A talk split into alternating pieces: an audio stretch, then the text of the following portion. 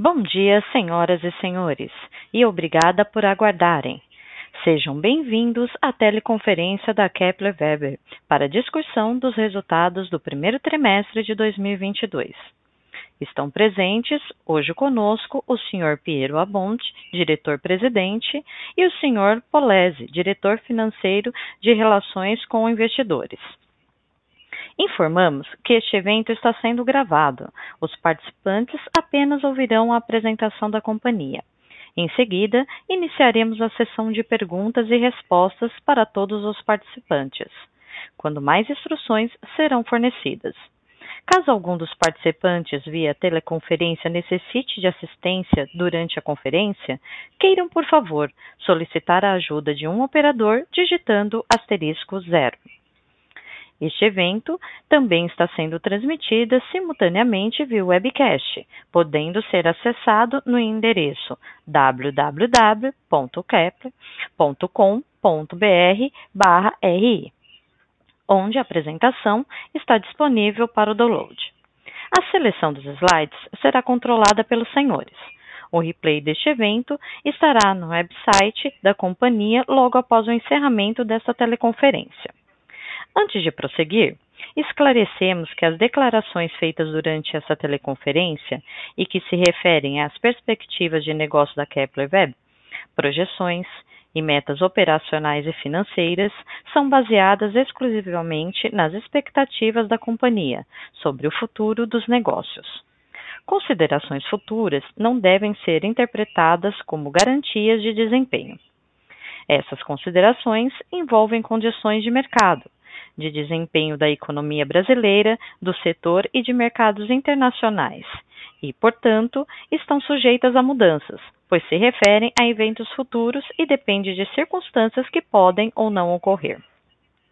Investidores devem compreender que condições econômicas gerais, condições da indústria e outros fatores operacionais podem afetar o desempenho futuro da Kepler Weber e podem conduzir a resultados que diferem materialmente daqueles expressos em tais considerações futuras.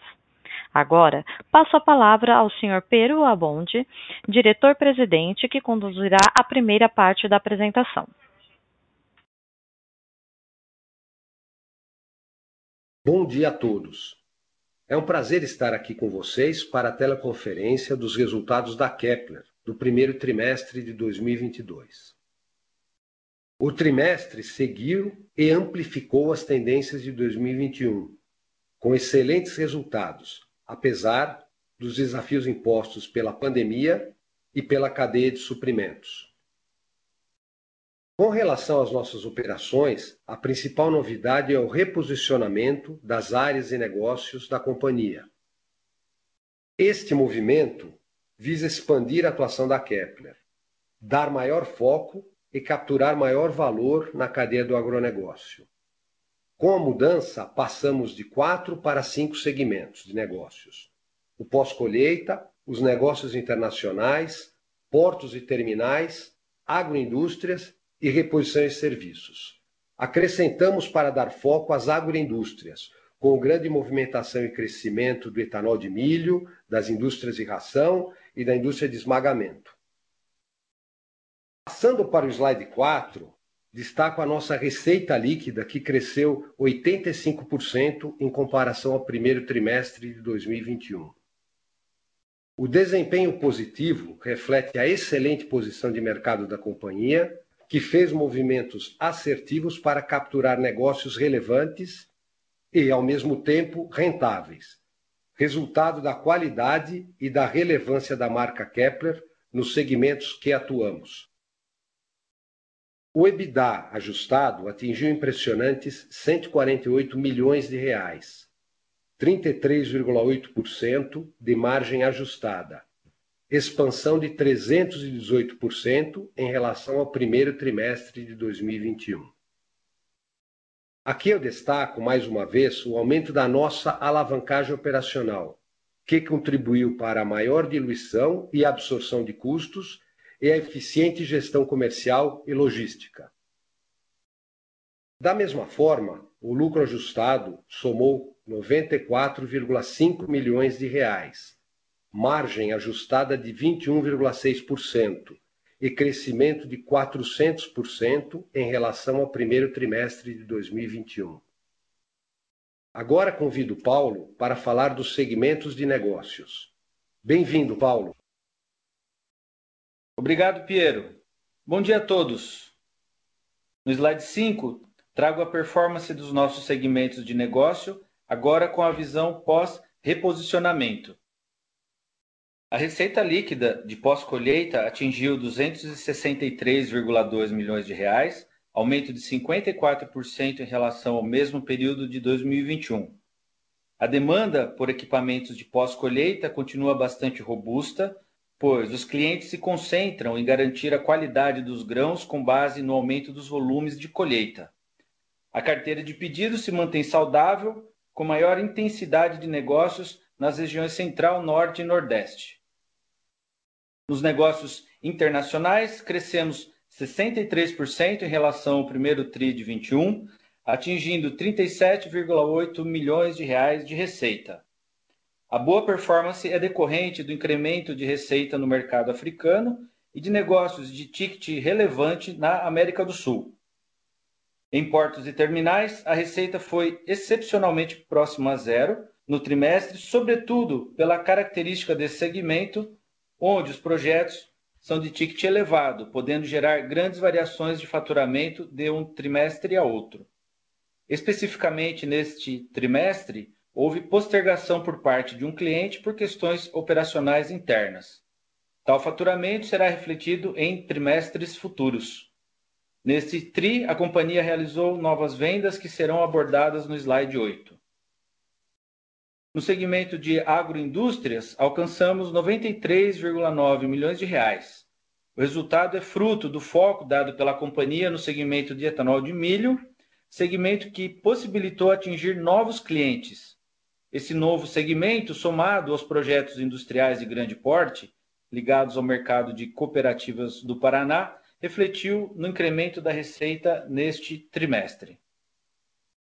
Em peças e serviços, crescemos 34% em relação ao primeiro TRI de 21, atingindo 42,7 milhões de reais. Esse crescimento é decorrente do foco da companhia na agregação de maior receita recorrente à carteira, por meio da modernização de unidades existentes e serviços prestados aos clientes como treinamentos, inspeções, upgrade, retrofit, adequações às normativas, buscando sempre a revitalização da unidade. No slide 6, compartilho alguns projetos importantes entregues no primeiro TRI de 22. Na obra de Nova Mutum, no Mato Grosso, entregue em janeiro para soja e milho, o cliente está distante de grandes armazéns, ficando refém de poucas opções com grandes descontos. O custo com frete também era elevado. Com a unidade na fazenda, o cliente agora tem uma expressiva redução nos custos e ainda ganha o poder de negociar no melhor momento. Em Uruçuí, no Piauí, obra entregue em fevereiro, de porte bem maior, trata-se de uma ampliação de unidade existente. Aqui o destaque é a força da nossa marca. Mostrou a confiança do cliente na continuidade da parceria. Os requisitos tratados foram cumpridos, como qualidade, robustez e prazos de entrega. Em Chupinguaia, Rondônia, entregue em março, destacamos a recuperação do mercado local, dado que há quatro anos não eram feitas obras na região, servirá de referência para novos clientes. Nos negócios internacionais, o projeto de San Hilarion, no Peru, um país que temos presença com vendas constantes, destacamos o cumprimento do prazo de entregas diante do cenário desafiador para a compra de componentes e falta de containers. Por fim, a obra de Varela, no Uruguai, reflete a satisfação do cliente por ter uma unidade que atende plenamente às normas de segurança locais, a rapidez no atendimento e um representante local com pós-venda forte. No slide 8, como forma de demonstrar a renovação da carteira de pedidos, trago quatro fornecimentos distintos contratados no trimestre que juntos somam 129 milhões de reais em novas vendas. No segmento de pós-colheita, destaco a venda para dois grandes cerealistas situados nos estados do Pará e Maranhão, que, somados, representam um montante de 54 milhões de reais com entregas para 2023, reforçando o avanço da companhia no norte e no nordeste. No segmento de agroindústrias, realizamos a venda de uma unidade de grande porte para uma cooperativa paranaense no valor de 45 milhões de reais. E no segmento de portos e terminais, destaco a venda de transportadores de corrente e elevadores de canecas no valor de 30 milhões de reais, também com entrega para 2023. No slide 9, mostramos o EBITDA do primeiro TRI de 22. Como antecipado pelo Piero, a Kepler atingiu 148 milhões de reais no EBITDA ajustado, nova marca histórica da Kepler, com margem ajustada de 33,8% e crescimento de 318% em relação ao primeiro TRI de 2021, confirmando nosso compromisso com a preservação das margens operacionais. A expansão no EBITDA traduz o avanço no aumento do nível da atividade produtiva e da expansão das margens nos segmentos de negócio, resultado da eficiente gestão operacional em conjunto com a boa administração de preços e controle de custos. No slide 10, mostramos a evolução do CAPEX. No primeiro TRI de 2022, os investimentos atingiram 7,5 milhões de reais, sendo a maior parte, 57%, destinada ao aumento de capacidade fabril nas nossas operações em Panambi e Campo Grande.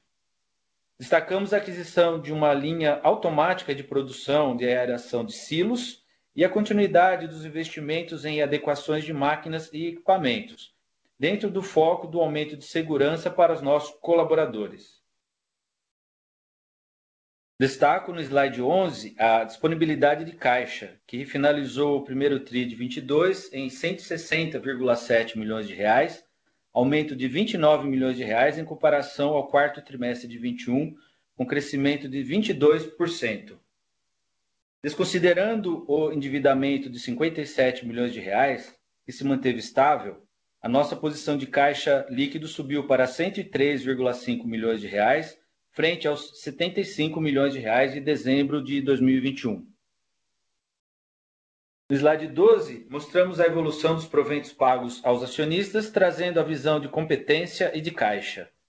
No regime de competência, refletimos o último pagamento de dividendos de 76 milhões de reais, o qual gerou a importante marca de 243% em payout em 2021.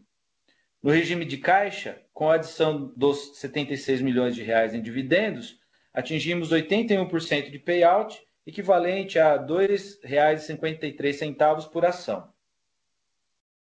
No slide 13, mostramos a melhora na liquidez da nossa ação, que deu um novo salto de 72% no volume financeiro médio mensal em relação a março de 2021, passando a negociar em média 17,5 milhões de reais ao dia. No slide 14, demonstramos o ROIC do primeiro TRI de 2022, que apresentou evolução de 62,2 pontos percentuais em relação ao primeiro TRI de 2021, atingindo a marca de 99,9%. A expansão do ROIC demonstra uma das forças do modelo operacional da Kepler, uma vez que conseguimos entregar crescimento fazendo investimentos modulares distribuídos ao longo do tempo. Com isso, eu finalizo a minha parte e devolvo a palavra ao Piero. Obrigado, Paulo. No slide 15, antes de passarmos para a sessão de perguntas e respostas, abordo as realizações recentes e as perspectivas para o ano de 2022. Do lado das realizações, gostaria de destacar quatro aspectos importantes. Avançamos em mais um trimestre com consistência no faturamento e expansão da rentabilidade mesmo num cenário de estabilidade na cadeia de suprimentos, principalmente nos itens comprados de terceiros. Não posso deixar de destacar o reposicionamento das áreas de negócio, que busca expandir a atuação da marca Kepler e capturar maior volume na cadeia do agronegócio.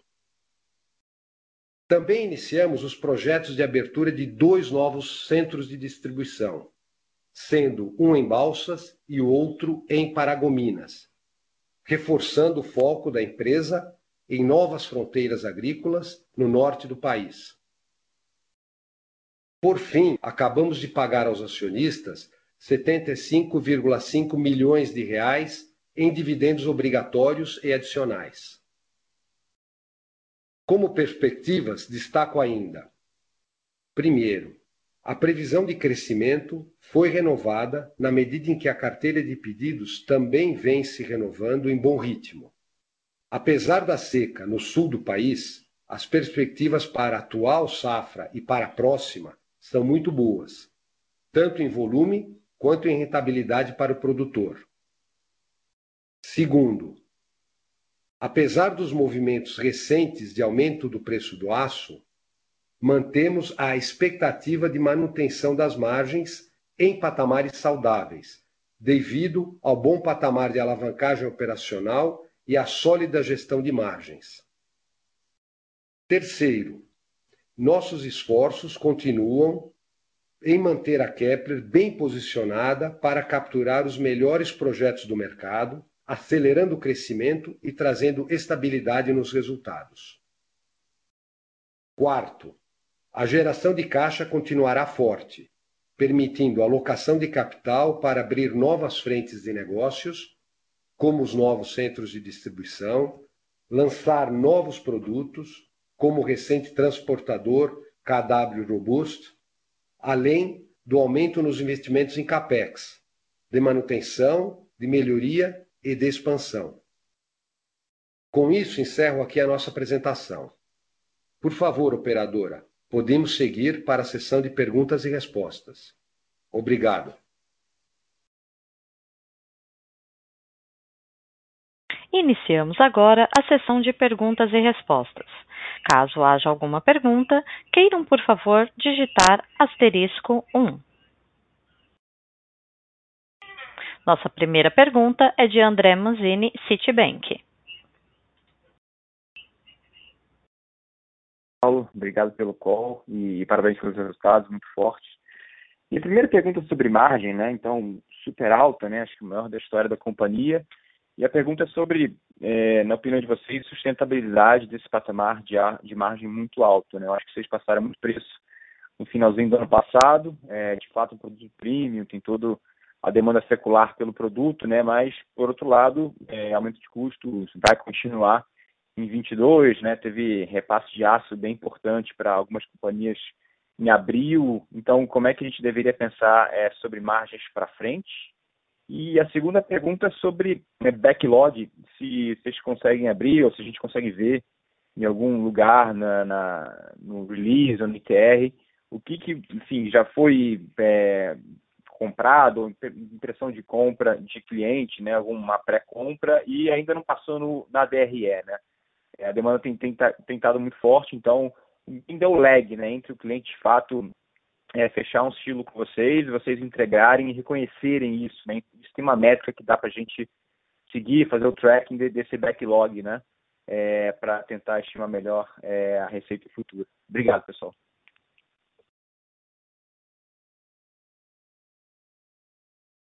Oi, André, bom dia. Obrigado pela sua pergunta. Estou aproveitando a, a, todos que estão nos acompanhando aqui. É, entrou no call com a gente aqui o Bernardo Nogueira, o diretor comercial novo, que começou em dezembro com a Kepler. Vai nos acompanhar. Bem-vindo, Bernardo, aqui. Valeu, ajuda, Paulo. Prazer estar aqui. Ajuda a gente a atender as perguntas da, dos investidores, né? Uh, André, sobre margem, né, rentabilidade. Acho que temos que a primeira começo a responder a sua primeira parte da pergunta, só a segunda parte foi mais relacionado à, à carteira. É, acho que o próprio Bernardo e Piero pode ajudar a responder.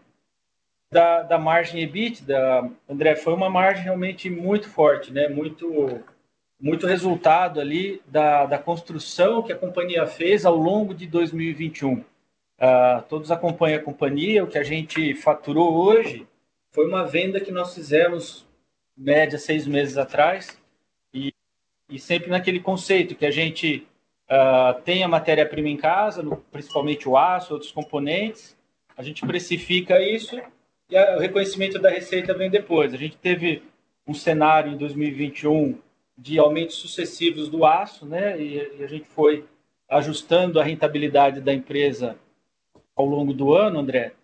E chegou um determinado momento no segundo semestre que os preços do aço estabilizaram, eles pararam de subir. E, e dessa forma ficou estabelecida essa relação de rentabilidade. Uh, então, o que a gente entrega hoje de resultado é uma consequência dessa conjuntura, né, de uh, uma estratégia de preços uh, assertiva, né, uma, uma, distribuição de todos os segmentos de mercado, ou seja, tem um mix de produto favorável, e, e, por conta da estabilização dos preços do aço. Aí o, o fator que também deu um impulso adicional, André, foi que estamos trabalhando também com volumes é, altos, né, com apesar de é, contratempos ali, com períodos parados aí por conta do, do surto de Covid no início desse ano, da Ômicron e tal, a gente ainda trabalha com uma ocupação de fábrica alta, então tudo isso ajudou muito a diluição de custos e fez com que a margem da empresa é, tivesse essa expansão é, muito importante. Mas, de novo, repito, é uma continuidade da nossa estratégia. É, perspectiva para o ano, repetindo que a gente não, não trabalha, né, André, com, com guidance, mas a gente, é, esse trimestre, a gente teve um, um, comparável favorável, né? No primeiro TRI do ano passado, a gente teve margem de 13%. Uh, se a gente olhar o segundo TRI de 2021, a gente teve margem de um dígito. Então, a gente deve ter um primeiro semestre que os, os comparáveis são favoráveis para a companhia, mas é difícil a gente prever que vamos manter um patamar tão alto. Acho que sim, a margem fica num patamar extremamente saudável. Repito, o primeiro semestre é favorável, o segundo semestre, a companhia do ano passado dá um salto de faturamento, dá um salto de margem. E a gente trabalha, André, olhando a margem do ano. A gente não, nunca olha a margem só do trimestre, a gente olha a, a margem do ano completo. E esse ano a gente tem tudo para trabalhar um ano de rentabilidade é, muito semelhante àquela que a gente entregou em 2021. Uh, ah, vamos trabalhar até para ampliar isso, mas é isso. O primeiro TRI é muito favorável. Né? Então, acho que, Piero, fica talvez, à vontade. Talvez, Paulo, o que eu queria acrescentar sobre a questão da rentabilidade é lembrar que o que nós faturamos agora no primeiro trimestre foi vendido lá no segundo semestre do ano passado. E lembrando que lá, lá no, no, segundo, no terceiro tri do ano passado, os prazos de entrega estavam bastante dilatados. Então, o que nós fizemos foi realmente uma precificação, quer dizer, quem queria receber o, o projeto de forma mais adiantada, é evidente que teve alguns, algum prêmio de preços adicional. Então, eu acho que, concluindo, né, nós, que, que o Paulo falou, nós estamos num novo patamar, sem dúvida, a empresa está num novo patamar, uh, é resultado evidente de um trabalho de, de, de, de, de dos últimos anos de produtividade, melhoria nos processos Lean, uh, questão de gestão de precificação e de margens, uh, e, e, nos próximos trimestres as margens serão saudáveis. Depois vou pedir para o Bernardo falar um pouquinho da carteira. Uh, com relação ao preço do aço, sim, sem dúvida tivemos um aumento, como todo o mercado sentiu, esse aumento de preços de aço agora em, em abril, e, e, nós nos reposicionamos, estamos com o mercado já anunciado ao mercado e já estamos com nova, nova lista de preços trabalhando com novas preços e margens saudáveis novamente. O que a gente tem sentido é uma, uma demanda robusta, a safra está sendo boa, estima-se que a próxima safra também seja, a rentabilidade do produtor está adequada, está tá boa, então, quer dizer, todos os sinais são muito positivos para o agronegócio e especificamente aí para para as culturas de, de, milho e soja, que são justamente as, culturas, as culturas chaves para nós.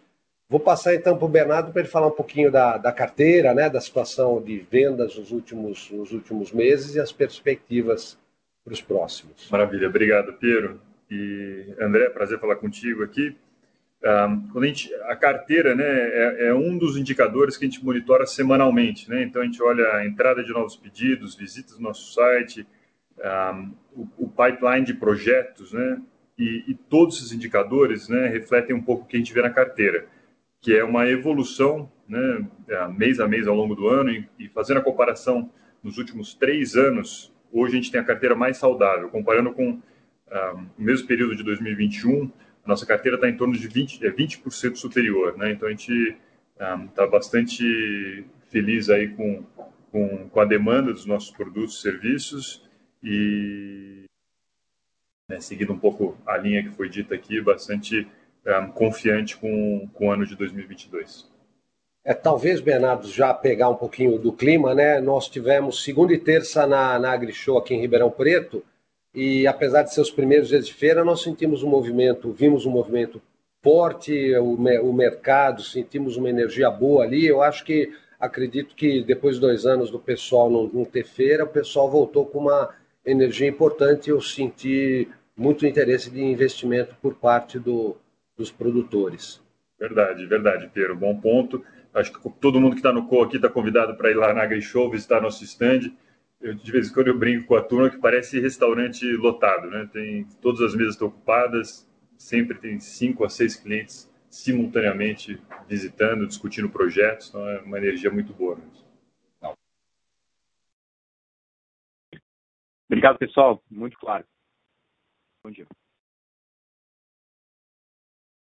Lembrando que para fazer perguntas basta digitar asterisco 1. Nossa próxima pergunta é de Renata Cabral, da Eleven.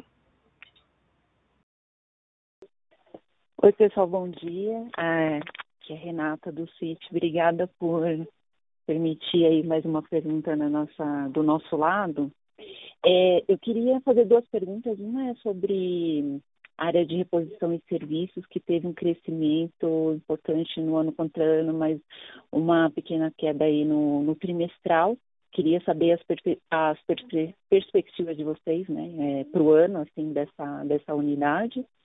E a segunda pergunta é sobre financiamento, né, condições de financiamento para o ano. Né? A gente sabe que no meio do ano passado teve um plano safra dentro da linha do PCA, que veio com volumes bastante bons né, para financiamento de armazenagem, e a gente está chegando no meio do ano aí, que deve é, sair uma nova linha. Queria saber as perspectivas de vocês em relação a isso também, e as linhas alternativas que andam saindo. A gente viu no início de abril uma notícia uh, do Banco do Brasil, né, com uma linha de para armazenagem de um bi, é, então, queria saber sobre condições gerais de financiamento aí do ano, o que vocês estão achando. Obrigada.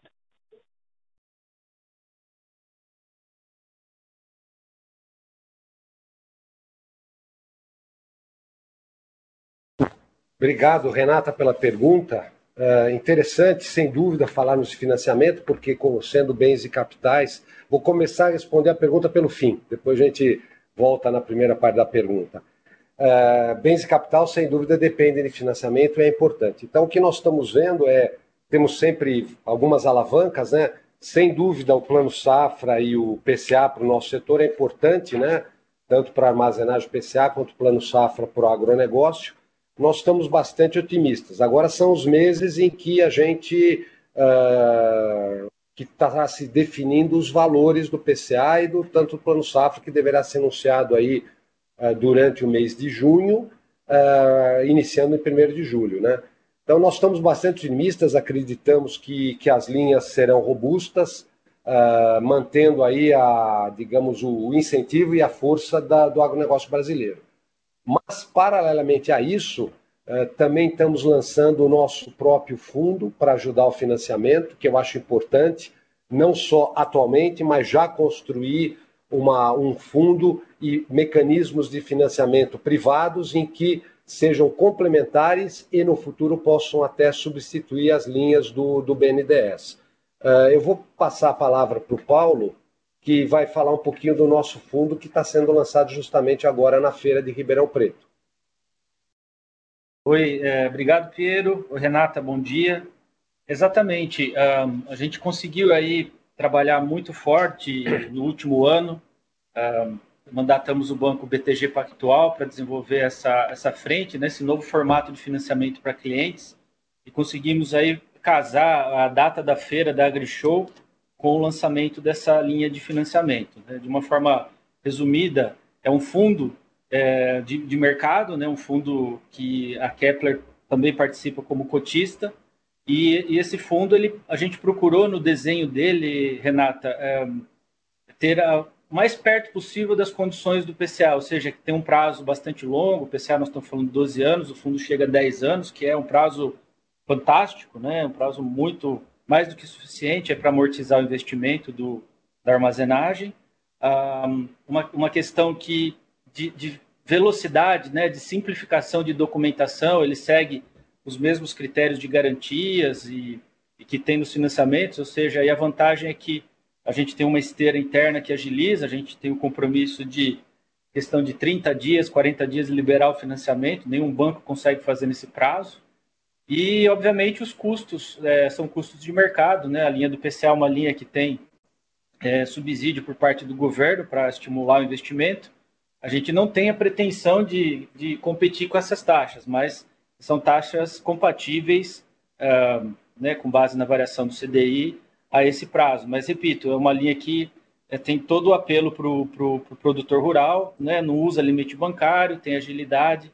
Então, ele pode, é, além de ter a qualidade do produto da Kepler, né, que, que todo o pessoal já conhece, a qualidade da marca premium, agora ele também conta com financiamento exclusivo. E é um fundo, para concluir, que o Pierre me deu a chance de falar um pouco, é um fundo que a gente fez no modelo, Renata, de ser replicável.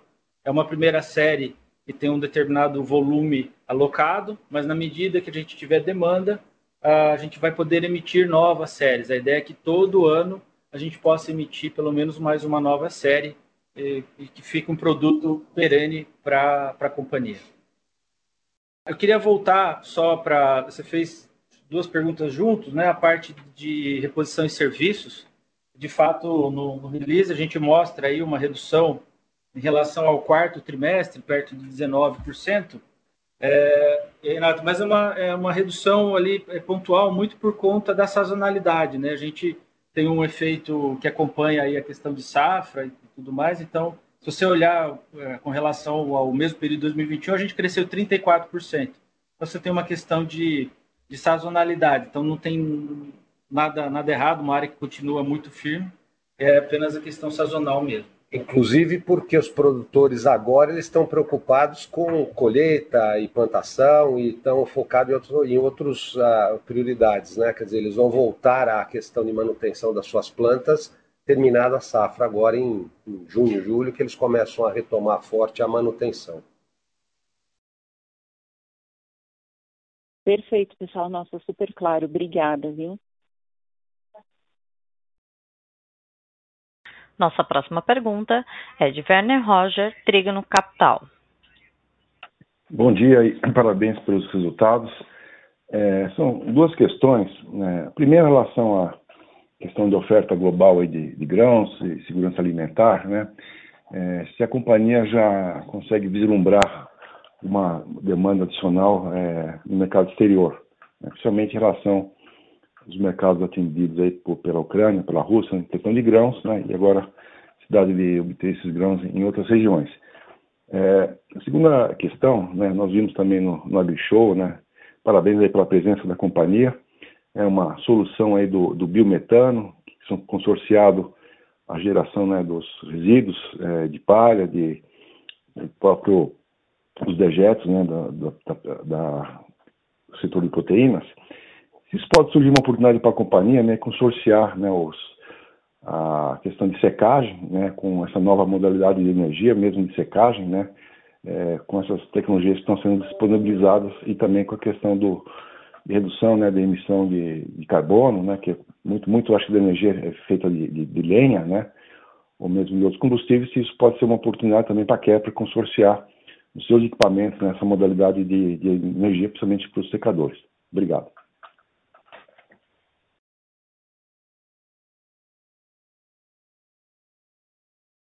Bom dia, Werner. Obrigado pela, pela, pela, pela pergunta. Uh, bom, vou começar pela questão da demanda do agronegócio, principalmente dos grãos brasileiros. Né? Uh, dizer assim, na ponta já sentiu uma maior demanda?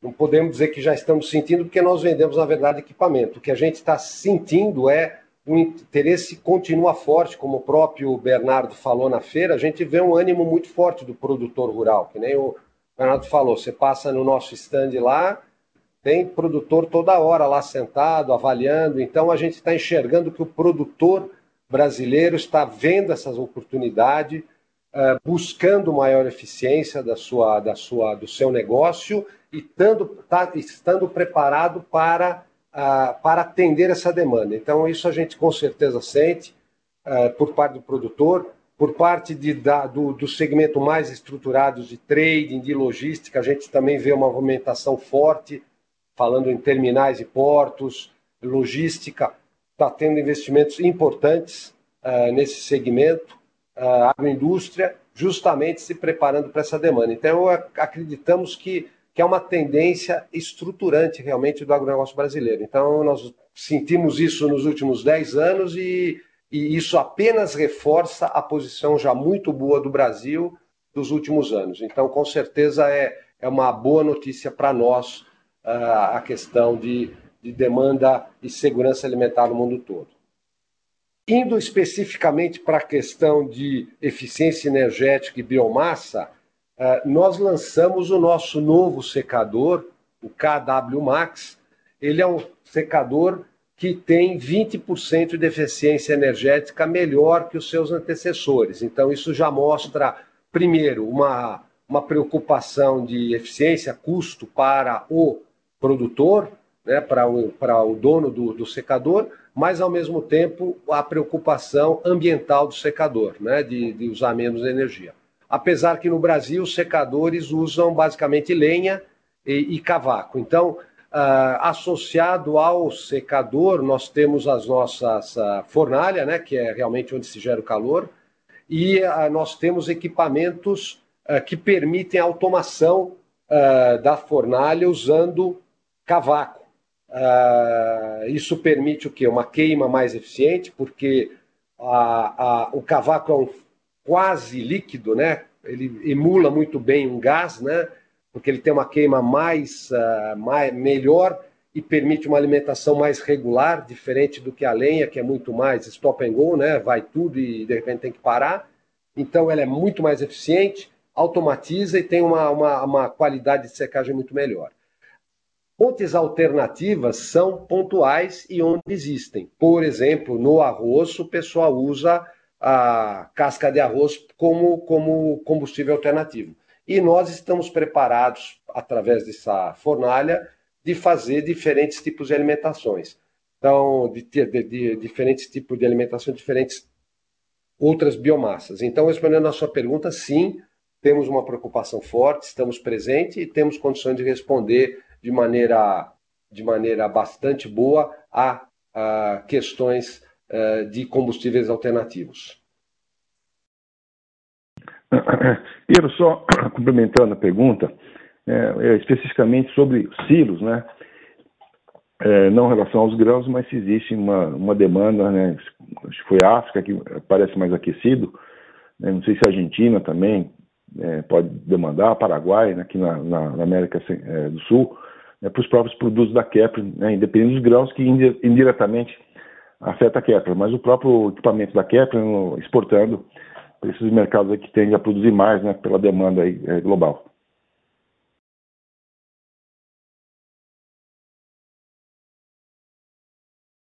Uh, Werner, bom, sem dúvida, a, a questão de exportação né, uh, é importante para nós, é um segmento uh, que, que tem uma, uma, um peso importante.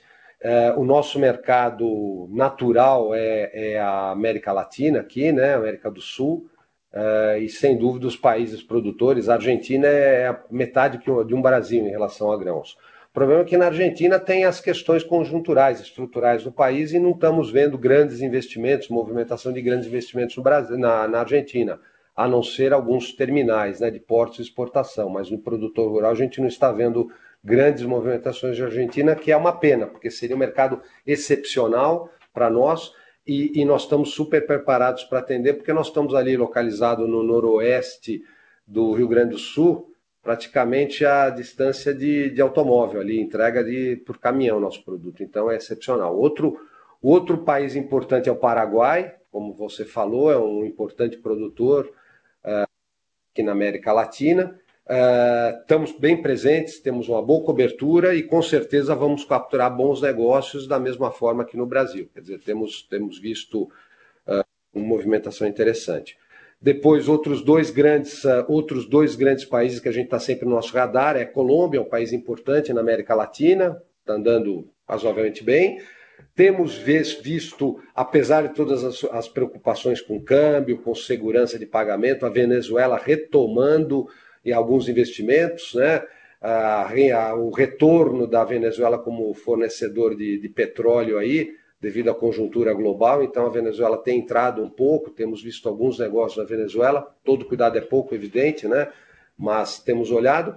E os outros países têm, têm especificidades muito, muito pontuais, né? Não só, não só uh, os grãos tradicionais, mas outros tipos de grão. Nós cobrimos, estamos bem cobertos na América Latina e estamos olhando outros mercados. Tivemos projetos uh, uh, na, na, na África, uh, na Ásia também.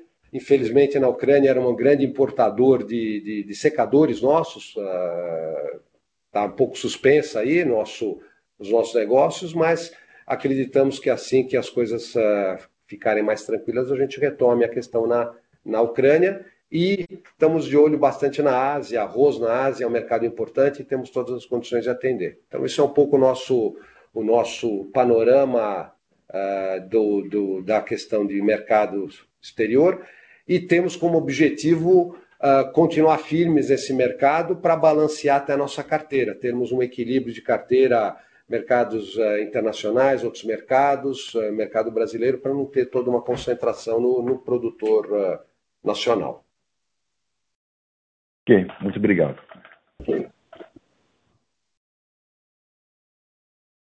Lembrando que para fazer perguntas, basta digitar asterisco um.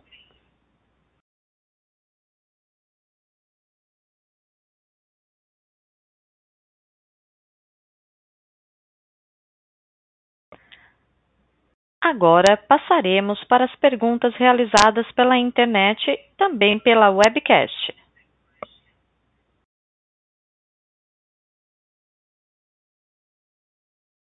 Vamos lá. É, chegaram várias perguntas aqui, vou ler para vocês e a gente responde na sequência. A primeira é do senhor Carlos Herrera, Condor Insider.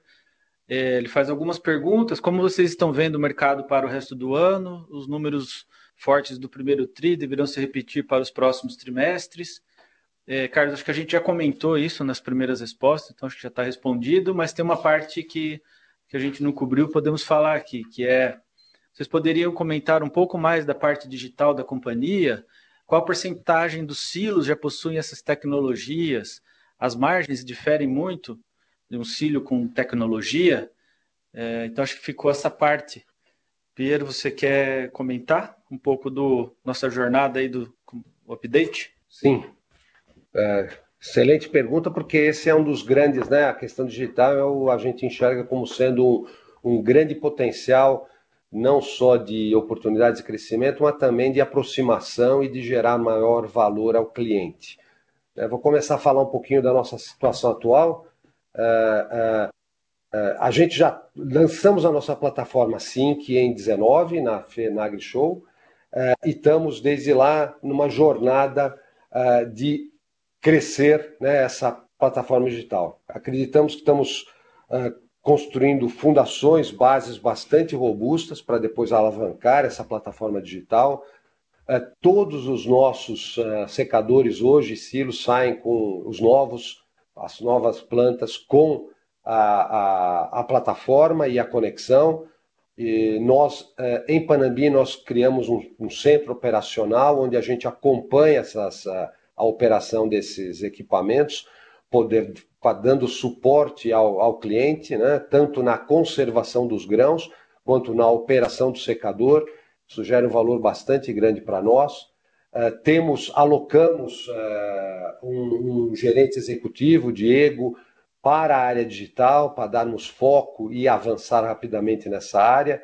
Então, eu diria que estamos criando corpo e avançando rapidamente. O foco nosso, num primeiro momento, é muito a, a, a, o território nosso, nosso core business, que é a conservação do grão e a manutenção e operação do nosso equipamento. Né? Depois de estar bem robusto nisso, a gente pode ir para outros territórios, né? outros serviços, outras conexões digitais uh, para o cliente. Mas a gente enxerga uma oportunidade de gerar valor muito, muito, muito grande com o, dentro do nosso core business, que é basicamente o grão e equipamento. Uh, Bernardo, você olhando um pouquinho a área comercial, cliente, né? Como é que você enxerga? Acho que seria legal você dar um, um pouco a tua visão, né, do que essa essa jornada digital traz para valor para o nosso cliente, né, em termos até do curto prazo. A gente tem discutido bastante isso, né? Perfeito, Pedro. Uh, bom, digital está na, na, na, essência de, de, todas as indústrias hoje, não é diferente aqui no, no nosso segmento. E eu acho que o digital, né, vendo a jornada que a Kepler já vem nos últimos dois anos, né, de ter uma base sólida, eu complementaria só que no segundo semestre a gente vai acelerar a entrada do digital nas plantas existentes também, né, para criar e aumentando a nossa, a nossa, presença nesse, nossa presença nesse segmento. Eu vejo que tem duas coisas aqui muito interessantes no digital, no IoT, né, que é o digital para nós.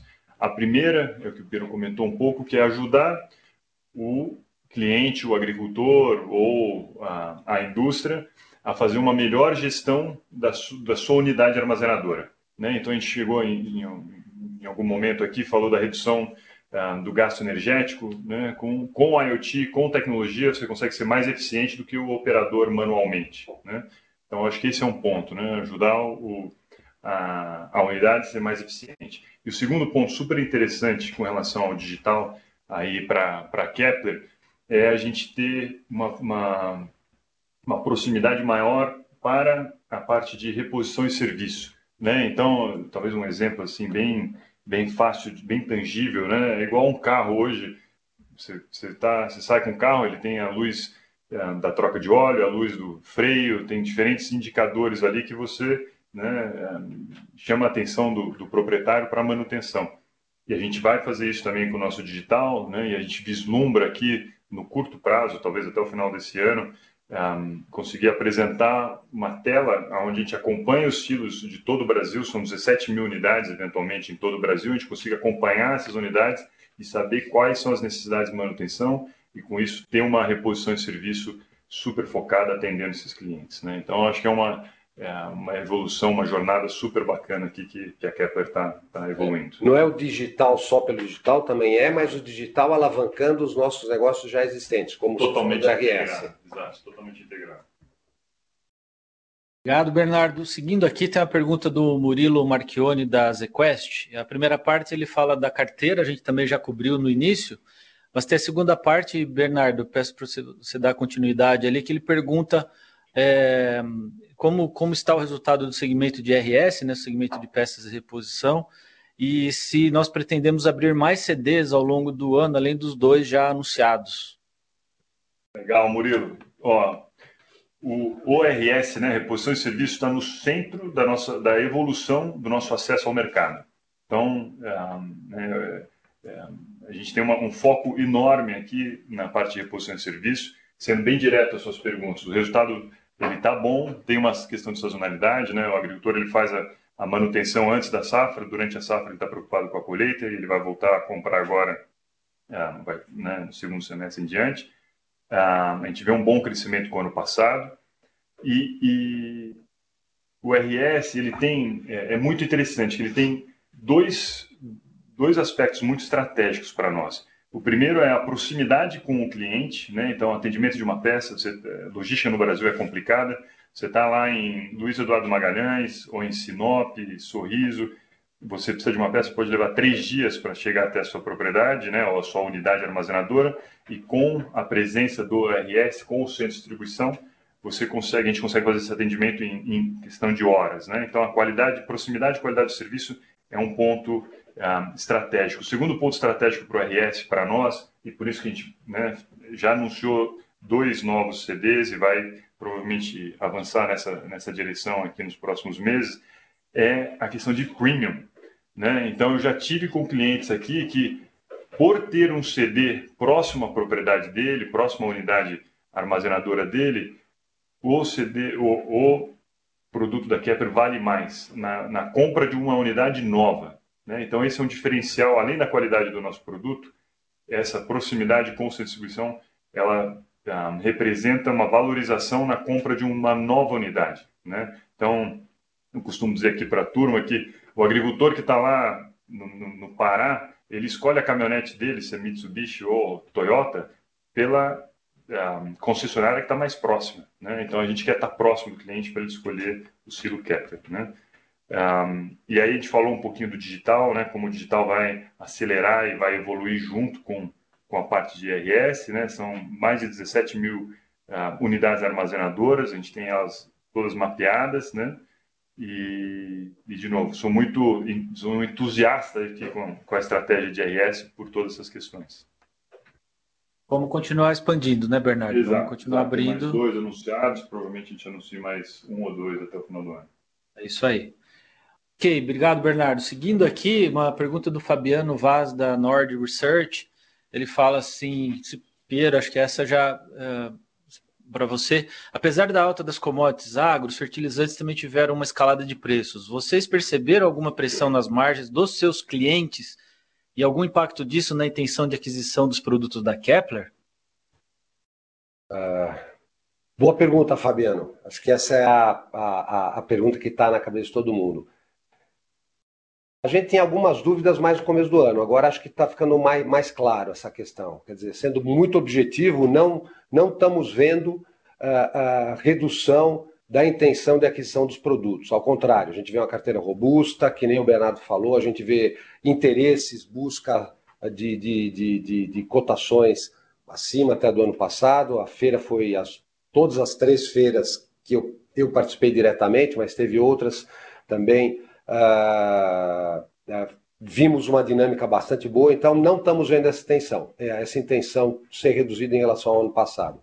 Acreditamos que o produtor rural está começando a olhar um pouquinho mais no longo prazo, não está focado apenas nesse ano, como é que está esse ano, olhar um pouquinho mais no longo prazo e acabamos de falar aí um pouco antes que a questão é, é estrutural, né? A demanda de, de alimentos no mundo, segurança alimentar é estrutural, não é uma questão de um ou dois anos, mas a gente pode com certeza falar, uh, não é se vamos chegar aos 400 milhões de toneladas de grãos no Brasil, é quando vamos chegar nos 400 milhões de toneladas de grão no Brasil.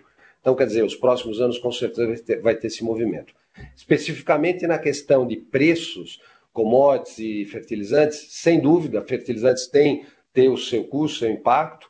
as commodities também tiveram a sua alta, ah, mas assim, de modo prático, o que a gente está vendo é que a rentabilidade do produtor nesse ano está tá muito boa. Se pegarmos nos últimos 10 anos, os últimos três anos foram excelentes e esse ano está está entre os três melhores anos dos últimos dez anos. Então, quer dizer, talvez teve algum impacto pequeno, alguma coisa, mas estamos nos três melhores anos dos últimos dez anos. Então, não, não é uma, um ponto em que o produtor comece a olhar o futuro e ter muitas dúvidas. Quer dizer, é, na verdade, é uma, é uma questão, acreditamos até transitória, né? pode demorar um pouquinho mais, um pouco menos, mas um algum momento essa questão de energia e de custos de fertilizantes vai vai se normalizar, pelo menos um patamar mais adequado, e, e então nós não estamos vendo nenhum grande impacto não nessa questão de demanda. Obrigado, Piero. Continuando, o Fabiano ainda ele faz uma segunda pergunta na sequência aqui, Fabiano da Nord Research. Ele pergunta: minha segunda dúvida é sobre os custos. Vocês poderiam dar mais detalhes de como foi esse trabalho de controle de custos e qual a perspectiva de vocês para os próximos trimestres, principalmente no que diz respeito ao aço? Então eu começo a responder, fica à vontade, Pierre e Bernardo, para complementarem. Uh, a questão dos custos, Fabiano, a, gente volta, foi dito aqui no, numa das partes do call, né? A Kepler, a gente tem que lembrar que a gente tem exposição ao agro, mas somos uma, uma indústria de bens de capital. A gente produz equipamentos, a gente transforma muito aço, muitos equipamentos e põe uma planta em operação. Então, a gente é uma indústria na essência, e indústria ela tem que ter uh, o conceito de, de, de eficiência, de, de, produtividade, de escala, tudo isso muito, muito uh, avançado para que ela capture todas as oportunidades. A companhia uh, investiu desde 2015 no conceito do Lean Manufacturing, introduziu essa, esse conceito, né, manufatura enxuta, e, e como o Piero dizendo, os últimos três anos eh, desse momento forte do agronegócio, foi de fato agora que a companhia pôs em prova o conceito do Lean. E o Lean é justamente no, quando está tudo é, né, tranquilo, você não vê tantos benefícios. Mas quando o mercado está aquecido, a demanda alta, é que você vê em prova um conceito de eficiência de produção, que é o Lean. Então, foi isso que aconteceu, que explica nossa, nosso aproveitamento, aumento de rentabilidade. Então, empresa que, uh, quem teve oportunidade de visitar, ou quem, quem pode passar pelas nossas fábricas, consegue ver uh, como funciona a metodologia. Isso é o que fez a gente poder entregar né, um, um volume expressivo é, de pedidos e faturamento dentro de uma manufatura enxuta. É, então, esse é o, é o que justifica é, a parte dos custos.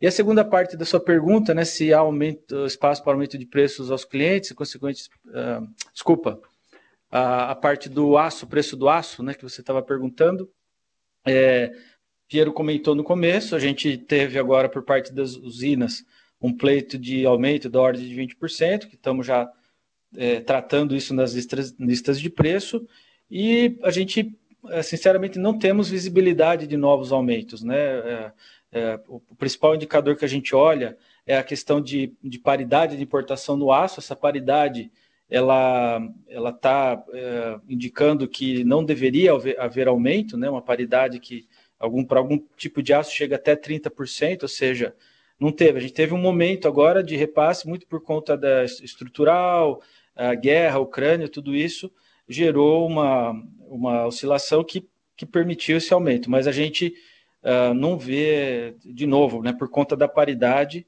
uh, espaço. Obviamente é muito volátil o mercado, estamos numa, num momento muito volátil de tudo que está acontecendo, pode acontecer, uh, mas não é o cenário básico que a gente trabalha. Ok, vamos avançando aqui, um segundo só para a próxima pergunta.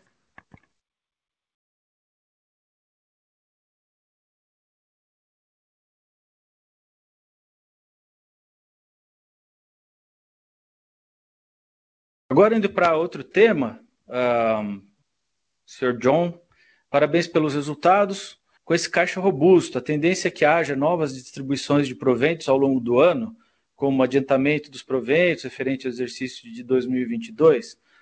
Olha, John, a gente, a, a companhia que a gente trabalha no conceito de, de caixa livre, ou seja, a gente tem que uh, gera resultado, somos obrigados a fazer as, as reservas, seguir as constituições de reserva que nosso estatuto determina, Uh, todo adicional a gente faz uh, né, uma previsão do investimento a ser feito, do programa de CAPEX e, e amortização de dívida. Todo o restante desse fluxo, uh, sim, pode ser destinado para novos pagamentos de dividendos. A gente acabou de fazer uh, um pagamento agora no mês de abril de 75 milhões, quase 76 milhões de reais, mais de R$ reais por ação né, dentro do que comportava o nosso caixa.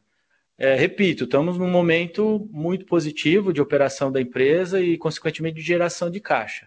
Né, havendo condições, a companhia pode estudar e fazer uma, uma nova proposta de dividendos no segundo semestre. Porém, vamos depender, vamos acompanhar, né, vamos acompanhar trimestre a trimestre. Nesse momento, que a gente tem para anunciar foi, foi esse pagamento, 76 milhões agora no mês de abril.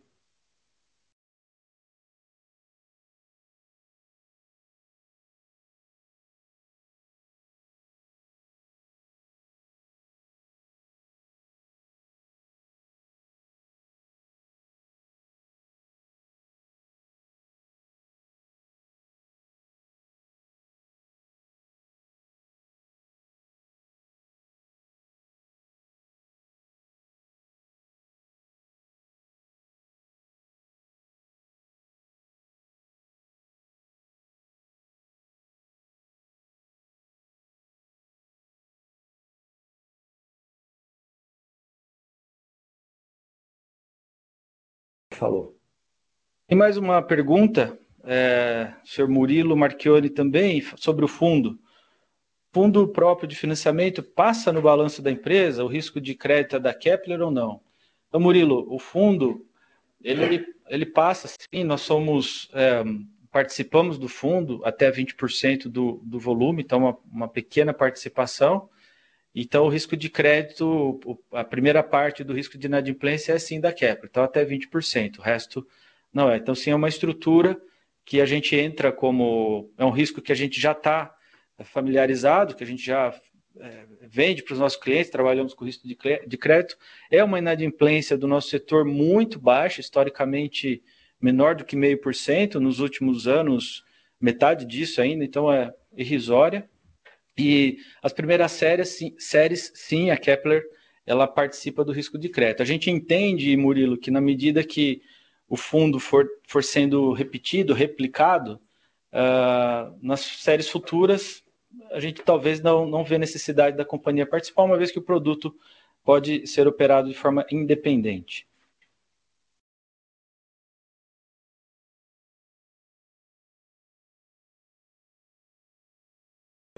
Mais uma pergunta aqui do Guiman, uh, perguntando: na última teleconferência, vocês comentaram sobre os estudos para o novo business de silos to suit para locação. Como andam esses estudos? Piero, se você quiser comentar um pouco. Sem dúvida. Boa pergunta. Uh, o Paulo falou então do fundo nosso que já está de pé, que é o fundo de financiamento. Nós acreditamos bastante na questão de, de, de um fundo para construção de silos para aluguel, uh, porém não é uma operação uh, uh, puramente financeira. Aí precisa se colocar também conhecimento do negócio, né?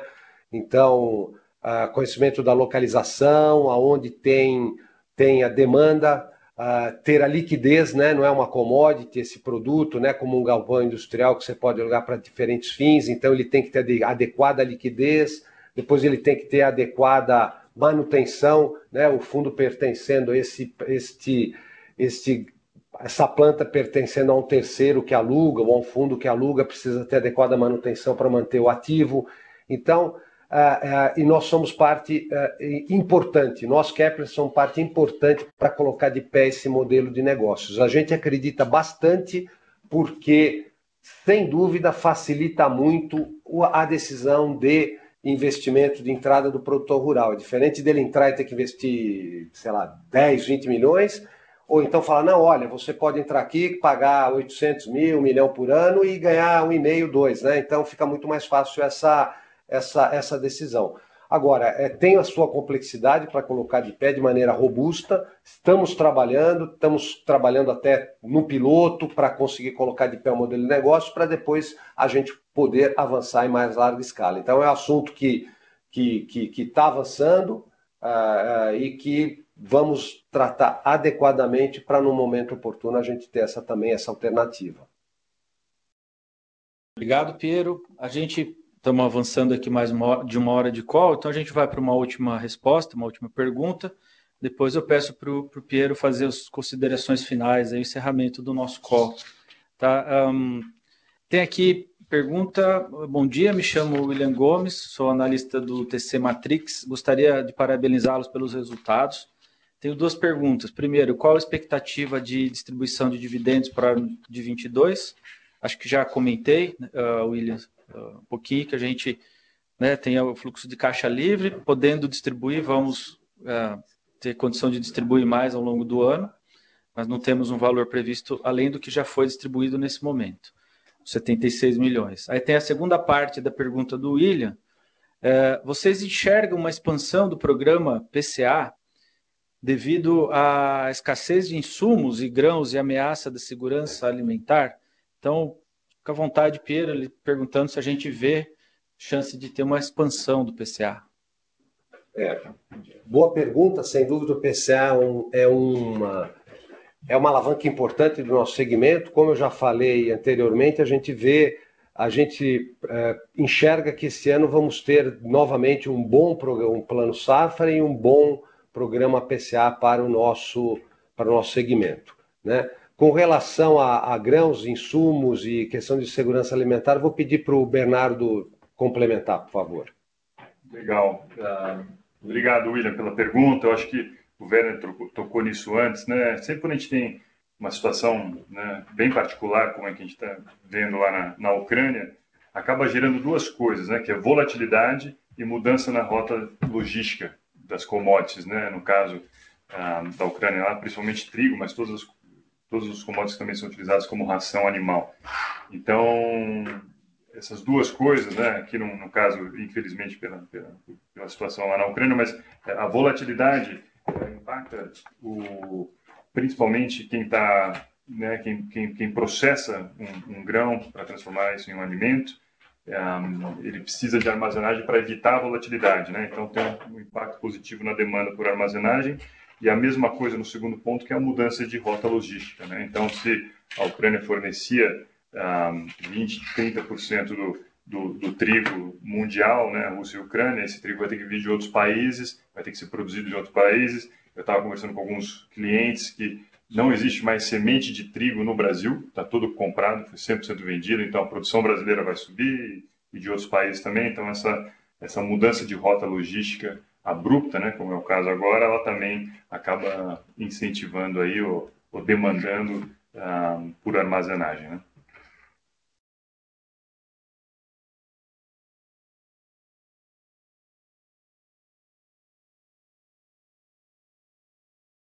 Ok, com isso a gente encerra a parte de perguntas. Quero pedir para o Piero fazer as considerações finais. Por favor, Piero. Obrigado, Paulo. Uh, bom, acho que cobrimos bastante bem os principais uh, pontos uh, desse trimestre.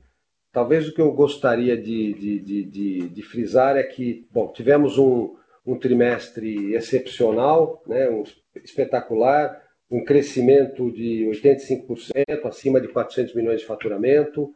Ah, lembrando que os desafios foram importantes, a equipe, a empresa está bem preparada para capturar as oportunidades, mas também ah, ah, fazer frente a esses desafios. Né? Novamente, a Omicron, em janeiro e fevereiro, nos colocou bastante pressão, chegamos a ter mais de em algum momento 150 pessoas afastadas, uh, não que estavam doentes, mas por questões sanitárias, assim que tínhamos algum ponto, alguma, alguma sinal de que a pessoa poderia estar infectada, a gente fazia testagem, afastava, a pessoa testava e voltava depois. Então, isso sem dúvida numa fábrica que trabalha redonda, a voo cruzeiro, sempre coloca, coloca, coloca desafios.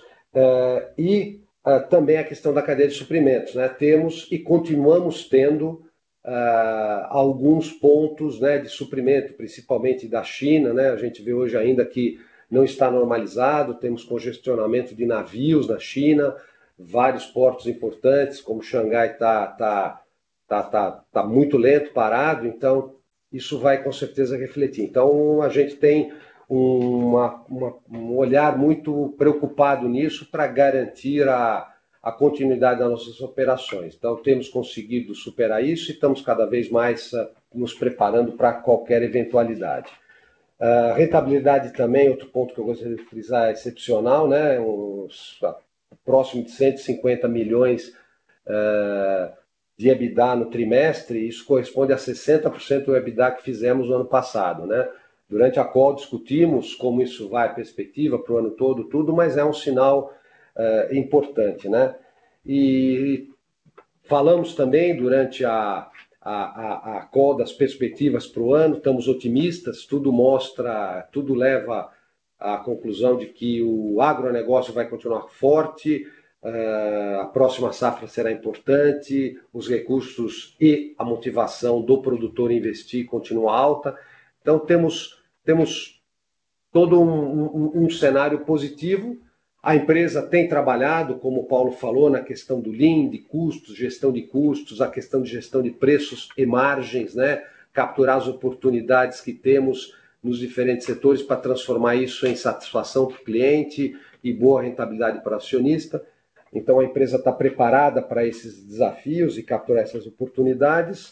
Uh, e, e, e, os desafios acredito que vão estar, tá, então, estamos à altura para atender qualquer, para superar qualquer desafio aí, estamos bastante otimistas uh, com o, o, segmento do ano.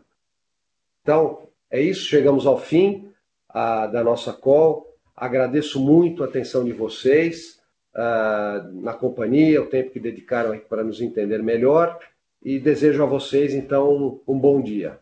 Até a próxima call daqui a três meses. O conference call da empresa Kepler Weber está encerrada. Agradecemos a participação de todos e tenham um bom dia.